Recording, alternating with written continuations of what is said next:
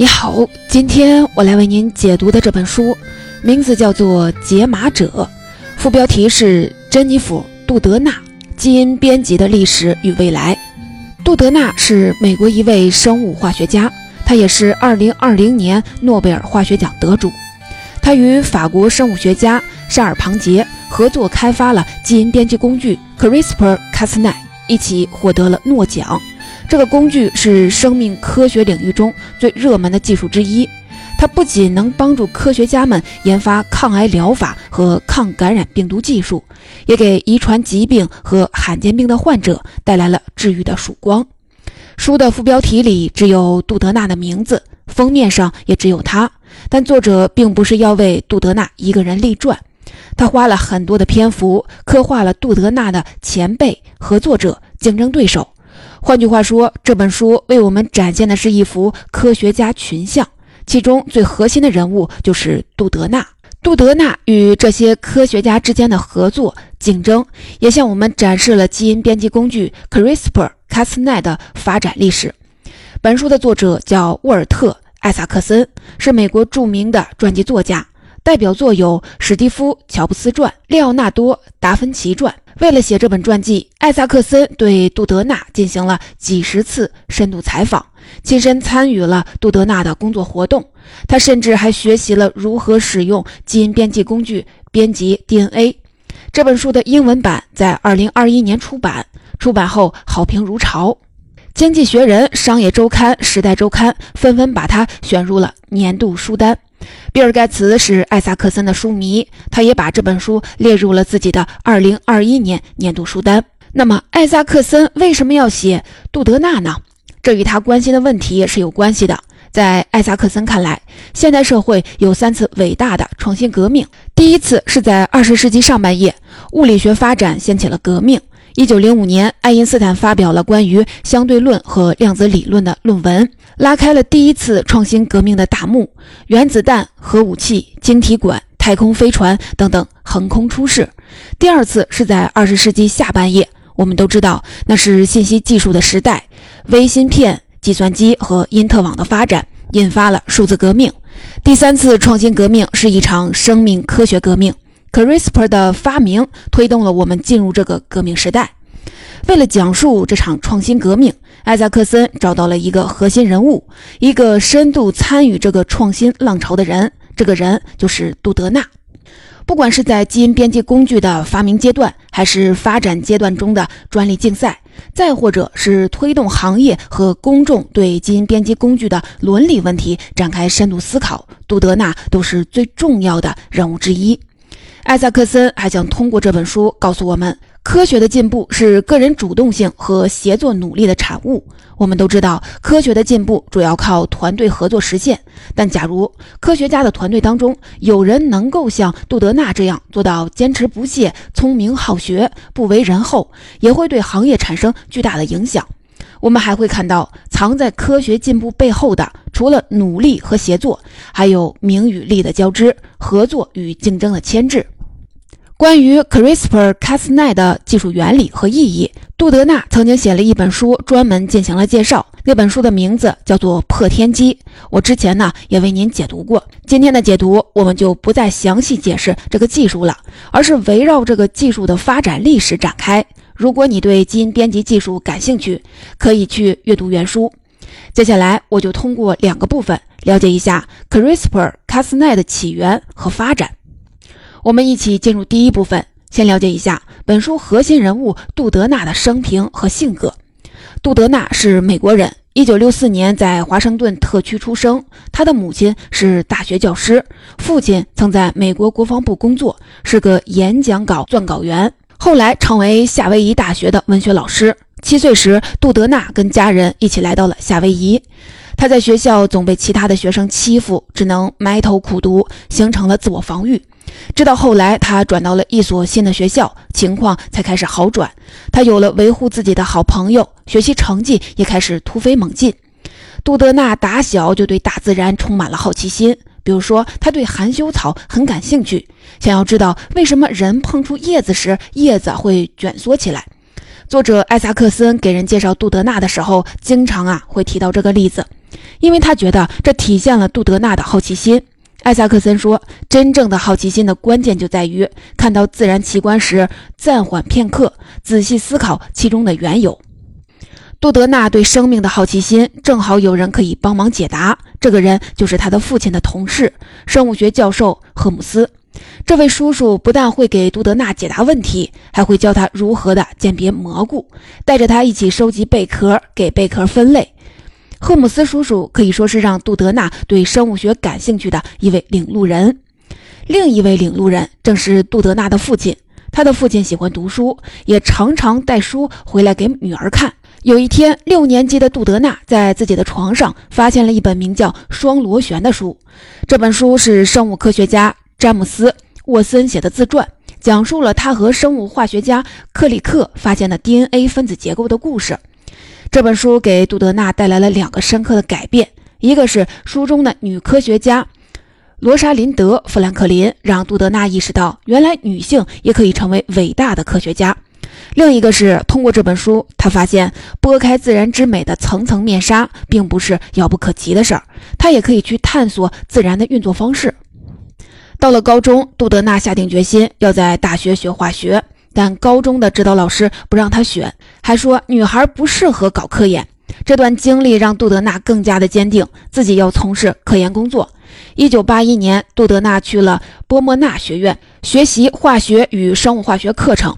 起初，杜德纳不太喜欢这里，甚至还考虑更换专业去学法语，因为他发现班上的大多数学生都能在化学考试里拿满分。杜德纳有这种感受，并不是因为他畏惧竞争，他喜欢竞争，但他更希望自己能够成为化学领域的顶尖人才。如果在一个领域里他只能做一个普通的学生，他会觉得这个领域毫无吸引力。不过后来他的成绩提高了，他对自己学习化学的能力也更有信心了。大三结束后的暑假，他在生物化学教授的指导下开始研究细菌。他发现了自己的科研天赋。别的技术员研究了半年都没有搞定的工作，杜德纳很快就完成了。一九八五年从波莫纳学院毕业后，杜德纳被哈佛大学录取，在这里他更加深入的研究细菌，还碰到了对他影响至深的老师杰克。绍斯塔克，这位老师是一位生物学家，当时正在研究酵母 DNA。在绍斯塔克的实验室，杜德纳研制了一种可以编辑酵母基因的工具。1986年，杜德纳想请绍斯塔克做自己的导师，带他完成博士研究。这时候，绍斯塔克告诉他，自己已经放弃了对酵母 DNA 的研究，要把实验室的研究重点转到 RNA 上，因为他认为研究 RNA 有可能解释生命的起源。我们来简单的介绍一下，RNA 是细胞内的另一种分子，与 DNA 比较像。书里说，DNA 在我们细胞的细胞核内闭门不出，主要活动是保护其编码的信息，偶尔也会进行自我复制。而 RNA 会走出细胞核，开展实际的工作。有的 RNA 片段会进入细胞的生产区域，产生特定的蛋白质。我们说回到绍斯塔克和杜德纳这对师徒，绍斯塔克从酵母 DNA 转到了 RNA 研究，体现了他的一个原则：永远不做还有一千人正在做的事情，也就是不走人多的研究道路。二十世纪八十年代末期，科学界的热门研究领域是 DNA，还没有什么人研究 RNA。师徒俩冒着风险转变了研究重点，把自己职业生涯都压注到了 RNA 研究上。是因为他们看到了什么可观的前景吗？并没有，他们选择 RNA 研究纯粹出于对自然运作的好奇。杜德纳说，沙斯塔克全心全意地投入到了 RNA 的研究中，只是因为他认为 RNA 是理解生命起源的关键所在。杜德纳跟随老师而转向，是不是他那时还年轻，还没有自己的想法呢？也并不是。杜德纳跟老师一样，都不会随波逐流。他从小就会主动选择人少的路，比如说，他上学的时候曾经在足球队踢中卫，这个位置啊，对运动员的要求很高，要腿长、耐力好、善于奔跑，这样的人非常的少见。当他开始工作时，他也采用了同样的思路，他一直在搜寻适合自己的工作，这类工作当中最好没有太多的人掌握他具有的技能。换句话说，杜德纳从小就懂得让自己待在一个稀缺性很强的位置上。他很有竞争意识，也很有竞争策略。正是得益于这种思路以及他的努力和聪慧，还在绍斯塔克的实验室时，杜德纳就已经是 RNA 研究领域冉冉升起的明星了。这位学术新星还很有团队合作精神。一九八九年，杜德纳指导了一个哈佛本科生在实验室的工作。后来写论文的时候，杜德纳认为应该让这位本科生成为举足轻重的第一作者。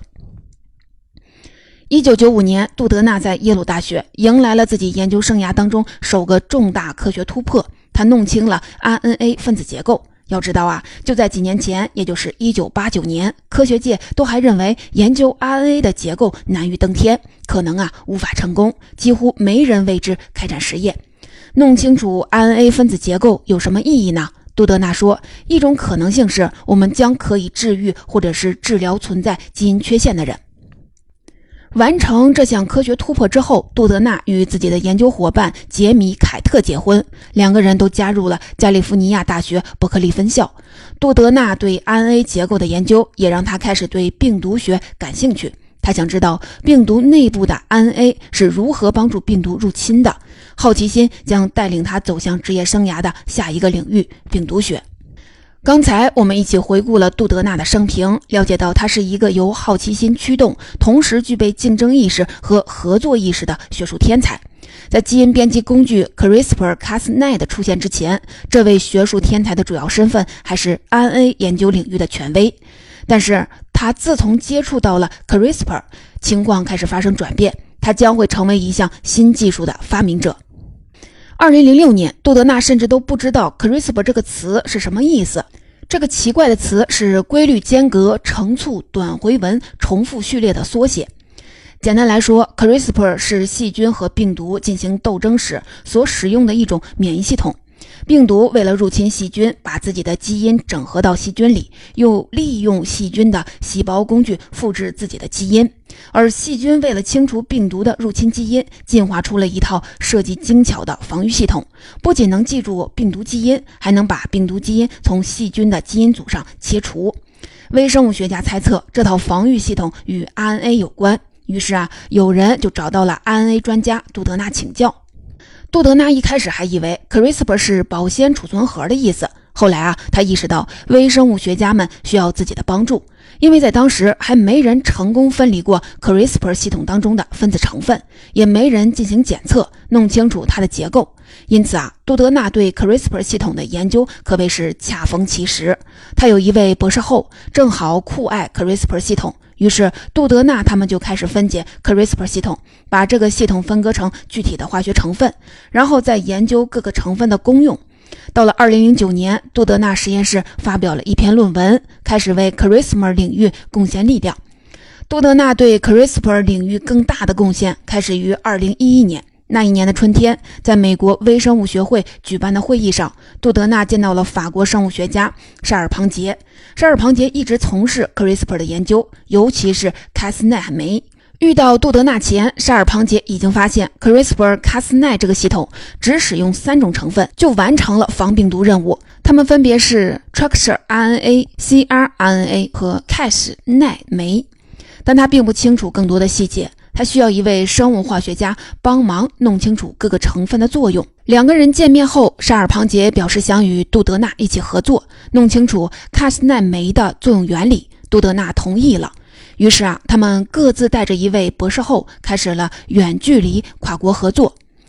这个团队的一个合作成果就是，他们发现了 CRISPR-Cas9 系统当中 Trash RNA 这个成分的作用。简单来说呢，他们把细菌抗击病毒入侵的 CRISPR-Cas9 系统变成了一种基因编辑工具，它要比其他基因编辑工具更容易使用，价格呢更低。二零一二年六月八日，杜德纳他们在论文里解释了自己的发现，并把论文原稿提交给了科学杂志的编辑。六月二十日，科学接受了论文。二零一二年的六月二十八日，杜德纳和沙尔庞杰的论文在网络上发布。正是这篇论文启发了无数的同行，其中也包括杜德纳日后的劲敌张峰。刚才我们一起了解了杜德纳与合作者之间的故事。接下来，我们进入第二部分，来看看 CRISPR-Cas9 发展过程当中的两次竞争，杜德纳与竞争者之间的故事。二零一二年，杜德纳和沙尔庞杰的论文发表。他们证明了 CRISPR 系统能在细菌和古菌能发挥作用。我们都知道，细菌和古菌都是不含细胞核的单细胞生物。那么，在含细胞核的细胞中，尤其是植物、动物、人类的细胞中，CRISPR 系统是否还会有效呢？二零一二年的六月，论文发表后，一众的科学家都意识到了这个问题，一场激烈的竞争赛跑开始了。谁想要成为生命科学时代的引领者，就要抢先证明 CRISPR 系统也可以在人体细胞当中起作用。从论文发表开始算起，半年左右就有好几支团队在这个方面取得了胜利。这其中自然包括杜德纳，他热爱竞争，还把竞争称作点燃引擎的火焰。但这次竞赛对他来说很艰难，因为他的研究室并不是专门研究人类细胞的。早期团队当中也没有人类细胞专家，他的团队主要是生物化学家，更擅长在试管里研究分子。换句话说，在这场六个月的竞赛当中，杜德纳是落后者，处于不利位置，他不得不克服重重困难，才能与对手并驾齐驱。那么，领先他的竞争对手都有谁呢？布洛德研究所的明星研究员张峰，还有哈佛大学的生物学教授乔治·丘奇。其中最有竞争力的就是张峰。我们来简单的了解一下张峰。他在石家庄出生，十几岁时跟随母亲去往美国，后来考入哈佛大学学习化学和物理。他在哈佛大学获得了一份博士后工作，开始研究当时的基因编辑工具。此后，他进入哈佛大学布鲁德研究所。这个研究所的使命就是使用人类基因组计划催生的知识，推进疾病治疗。二零一一年，张峰听说了 CRISPR，他想要与人一起把这个系统变成一种适用于人类的基因编辑工具。二零一二年的六月，杜德纳和沙尔庞杰的论文在网上发表后，张峰读了两个人的论文。正是那篇论文促使张峰积极行动。他对作者说：“正是在那时，他就意识到自己必须完成此项研究，发表研究成果。”张峰心想，在 CRISPR 研究的基因编辑部分。我们不想让他人抢得先机。杜德纳他们发明的 CRISPR-Cas9 为张峰提供了一个更好用的工具，尽管他也遇到了困难，他难以区分 CRISPR-Cas9 系统当中的必要分子。可是啊，相比之下，杜德纳遇到的困难要多得多。他还在想办法弄清楚如何能让 CRISPR-Cas9 系统进入人体细胞核。作者说，杜德纳此前都没有用人类细胞进行过实验。这时候却想要把自己的发现改造的适用于人类细胞，杜德纳他们必须重做很多竞争对手已经做到的事情。在各位科学家的努力下，这场论文竞赛的结果很快就见了分晓。二零一二年十月五日，一直保持神秘闷声研究的张峰，把自己的论文发送给了科学杂志的编辑。同一个月，给科学杂志递交论文的还有哈佛大学的丘奇教授。那么，杜德纳呢？他和团队正在努力确定实验结果，确保自己能在论文竞赛当中获胜。直到他从丘奇那里得知，丘奇、张峰二人都已经完成了实验，提交了论文，杜德纳有点心灰意冷，还问丘奇，在这种情况，自己还需要努力发表研究成果吗？丘奇建议他继续发表，因为不论他获得了什么实验数据，都会为 CRISPR 系统的发展添砖加瓦。接下来，杜德纳需要做的就是快速发表自己的论文。他联系了一家名叫《电子生命》的期刊，想要把论文通过这里发表。因为这家期刊接受论文的审核时间更短，但他的合作者吉尼克却不愿这么快就发表。吉尼克是个完美主义者，他想要更多的实验数据，建立更全面的理论，不想让自己的团队看起来像是基因组编辑领域的业余爱好者。在杜德纳的坚持下，他们终于开始撰写论文。十二月十五日，杜德纳他们把论文发送给了《电子生命》。一月三日，这家期刊接受了杜德纳的论文，但是啊，他高兴不起来，因为就在这一天，科学杂志在网上发表了张峰和邱奇的论文，他自己的论文直到一月底才发表。论文竞赛结束了，但杜德纳与张峰之间的竞争并未结束。生物技术公司基因泰克给科学界带来了一个新的成功等式，那就是基础科学研究加上专利律师加上风险投资的独角兽。对于杜德纳这一辈科学家来说，有了好的想法，就得赶紧的创建公司，引入投资人，研究赚钱的应用场景。这一切都是再自然不过的事情。换句话说，商业的力量已经渗透进科研的机理之中。商业竞争能够驱动和帮助科学家取得更多激动人心的发现，但它也会阻碍科学家之间的合作。所有研究 CRISPR 的科学家都被这个系统的商业化前景所鼓舞，他们都想要把 CRISPR 系统转化成医学应用。原本，杜德纳与张峰、邱奇在同一家公司组成了一支梦之队。这家公司的名字叫艾迪塔斯医药公司，在2013年成立。几家总部在波士顿的投资公司承诺说，要为这家公司提供超过四千万美元的初始资金。这家公司一共有五名科学创始人，除了杜德纳、张峰、邱奇，还有两名哈佛大学的顶级生物学家。然而啊，就是这个梦之队，杜德纳知道了被人背后捅刀子是什么感觉。艾迪塔斯医药公司更加偏向张峰的研究，他们一起瞒着杜德纳，秘密策划帮助张峰申请专利。得知这一切后，杜德纳决定退出，加入了别家公司。于是，CRISPR 系统的技术先驱们入职到了三家公司，互为竞争对手。沙尔庞杰和朋友创立了 CRISPR 治疗公司，张峰和邱奇都在艾迪塔斯医药公司，杜德纳与其他的几位科学家则隶属于英特利亚治疗公司。随后，杜德纳和张峰又开始了一场专利之战。二零一二年的五月，杜德纳他们就提交了专利申请。这一年的十二月，张峰提交了自己的专利申请。这一次看起来是杜德纳稳操胜券，但是啊，二零一四年的四月。杜德纳的申请还在受理，张峰和布洛德研究所抢先了一步，取得了可以把 CRISPR-Cas9 用作基因编辑工具的专利。为什么张峰他们提交的晚，审批的却很快呢？这是因为他们申请专利时多掏了钱，走的是专利申请的快速通道。杜德纳对专利事务了解的很少，他提交临时专利申请的时候，并没有想到还可以额外支付一小笔钱，加快处理速度。对于这个结果，杜德纳当然不认同。美国专利局多次把专利判给了张峰，杜德纳都会上诉。直到二零二二年，这场专利之战仍在继续。二零二二年的四月，美国专利局宣布把 CRISPR-Cas9 的专利权交给张峰。杜德纳不同意这个结果，还会继续的上诉。这场专利之争已经进行了十年，它无疑耗费了双方大量费用和时间。人们不禁这样设想：假如杜德纳和张峰一开始就同意把知识产权分享给对方，那么他们两人以及 CRISPR-Cas9 的情况会不会比现在更好呢？作者艾萨克森也觉得，这场旷日持久的专利争斗已经发展到了毫无必要的程度。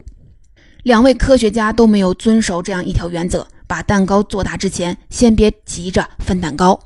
听完这些竞争的故事，不知道你有什么感触？我的脑子里出现了杜德纳说过的一句话，他说：“竞争与合作是科学的两极，这两极既决定了他的职业，也塑造了他的性格。好奇心和开放的合作意识让杜德纳与合作者沙尔庞杰走到了一起，发明了 CRISPR-Cas9 的系统，并凭借获得了包括诺奖在内的无数奖项。按理说，这两个人的关系应该变得更加的亲密。”但实际的情况是，竞争意识让两个人的关系出现了裂痕。比如说，杜德纳把自己看作是 CRISPR-Cas9 系统的共同发现者，但沙尔庞杰却将 CRISPR-Cas9 视为他自己的项目。另外啊，沙尔庞杰也不满意杜德纳在《破天机》这本书里讲述 CRISPR 研究的口吻，他认为杜德纳在里面使用的第一人称太多了。杜德纳认为竞争是驱动科学进步的引擎，但艾萨克森认为奖项、专利这些需要经历激烈竞争才能获得的奖励会扭曲历史，阻碍人们合作。这些奖励很重大，却无法做到公平，无法奖励每一个做出重大贡献的人。即便某个奖项能让五个人都得奖，那也意味着还有很多非常重要的研究人员落选了。我觉得从这个角度看，作者写这本传记描绘了一幅群英像。其实啊，是用自己的方式给每一位重要的科学家颁奖。那么，这是不是说我们应该有意的减少竞争呢？毕竟它会阻碍合作。我想起了瑞达利欧关于竞争的观点，他曾经把竞争关系分为了两种。一种是对抗性竞争关系，在这种关系当中，竞争双方会互相的威胁对方，算计如何的伤害对手；另一种是竞争但合作的关系，这种关系中，双方会去了解对方的需求，充分协商，因此啊，能绕过对抗，最终使每一方的需求都得到了满足。总结《解码者》这本书的精华内容，我就先为您解读到这里。我们一起来简单的总结一下。今天这本书的主角是美国生物化学家珍妮弗·杜德纳。她从小就很有好奇心，对生命科学、对科研生活很感兴趣。从高中起，她立志成为一名女科学家。长大后，她不仅是 RNA 领域的权威专家，还与合作者沙尔庞杰一起发明了基因编辑工具 CRISPR-Cas9，成为2020年诺贝尔化学奖得主。杜德纳的成就离不开他的竞争意识与合作意识。他从小就懂得要走一条人少的路，掌握稀缺性很强的技能。科研之路初期，他也懂得保持开放的合作心态，与合作者分享荣誉。在竞争与合作之间，他一度的平衡得很好。随着商业的力量渗入科研机理，杜德纳、张峰等科研人员都发现，在竞争当中获胜的几率远远超出了彼此合作分享的善意。荣誉和专利撼动了每个人的竞争合作天平。作为局外人，我们很难评定杜德纳与张峰的专利之争到底应该谁赢谁输。但我们会通过这个故事发现，激励也可能是一种陷阱。激励这种手段原本用来调动人的积极性和创造性，但如果激励的原则无法让人公平地分享利益，那么激励就会从手段变成了目的。假如一个人做事情，把激励的结果当做自己出发的目的，不再听从好奇心的指引。不在乎与人写作的意义，也许他以后会为自己位于高处而欢呼，但他也一定会注意到这欢呼声无人响应。